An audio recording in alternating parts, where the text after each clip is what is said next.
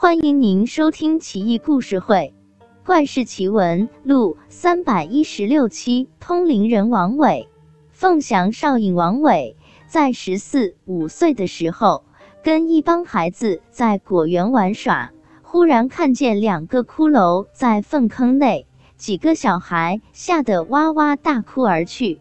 王伟却不害怕，令仆人将骷髅拿出来，洗干净埋葬。并备下果品、干肉祭奠。几天后的一个晚上，天色阴晦，王伟在书房读书，忽听窗外悉悉索索的声音，一阵阴风透窗袭来。王伟喝道：“什么人胆敢来此作怪？”窗外有声音答道：“我们哥俩深陷污秽之中，幸得公子恩义，得以超脱，无以为报，愿听差遣。”王伟笑道：“你们赶紧去投胎吧，我好歹出身官宦人家，没什么要你们效劳的。”那人又说：“公子境界之高，我等感佩莫名。这样吧，以后您要有什么危难，我们哥俩一定及时出现，帮您搞定。”说罢，既然无声。以后几年，王伟逐渐显示出与众不同。常常未卜先知，趋吉避凶，人皆称其为通灵人。当时崔巩为度之使，也就是后世说的户部尚书，久闻王伟大名，很想结识他，就备下珍馐美味美酒佳酿，设宴款待。酒至半酣，崔巩说道：“我府中有一歌姬，能歌善舞，姿貌出众。久闻公子风雅。”我这就叫他出来唱歌跳舞，以助酒兴。王伟拍手叫好，可是歌姬却迟迟不出来。崔巩怒了，让下人去催促。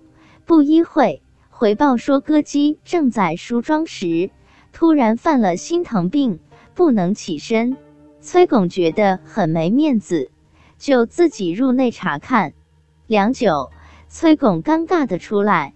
说歌姬真的生病了，很是扫兴。王伟笑道：“大人客气。那歌姬是不是穿着绯色衣裙，长得峨眉杏眼，楚楚动人？”崔拱很奇怪，公子何以得知？王伟笑道：“大人刚刚进内堂探视，在下就看见一位军士凭空策马奔驰而出，身后带着一位美女。”想必就是那位歌姬了。他没有病，怕是哪位鬼神相照去表演了。崔巩大惊失色，下人又来报说，歌姬气息奄奄，眼看就不行了。崔巩赶紧恳求王伟相救。王伟沉吟良久，说道：“看来这歌姬色艺绝佳，否则鬼神不可能不愿放她回来啊。这样吧。”买一只白色牛头和一壶美酒来，我这就出手相救。崔巩令人火速到东市肉铺，重金买下一只白色牛头，又取来上等美酒一壶。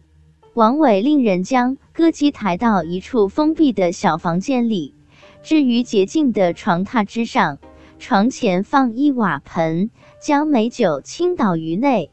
用一块木板挡在瓦盆上，牛头放在木板之上，而后焚香祈祷。一切准备工作完毕，所有人退出小房间，紧闭门窗，派专人守护在门外，小心翼翼。王伟叮嘱道：“你们千万不可懈怠，竖起耳朵听屋内的动静。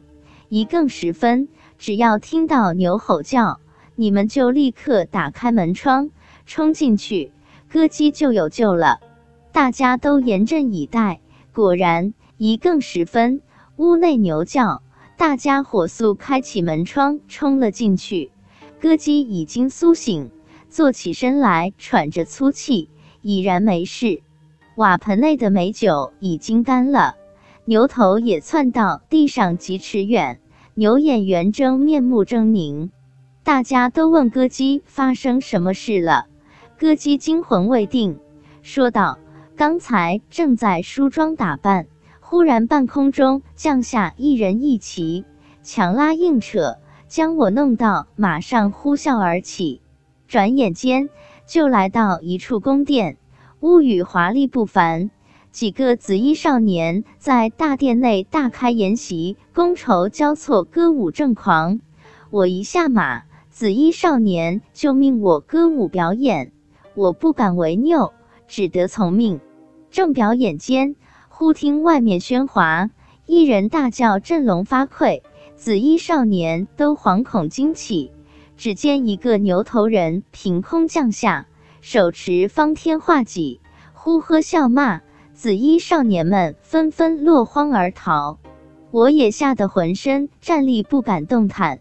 牛头人一把拉住我的手腕，腾空而起，转眼间惊醒，我就回来了。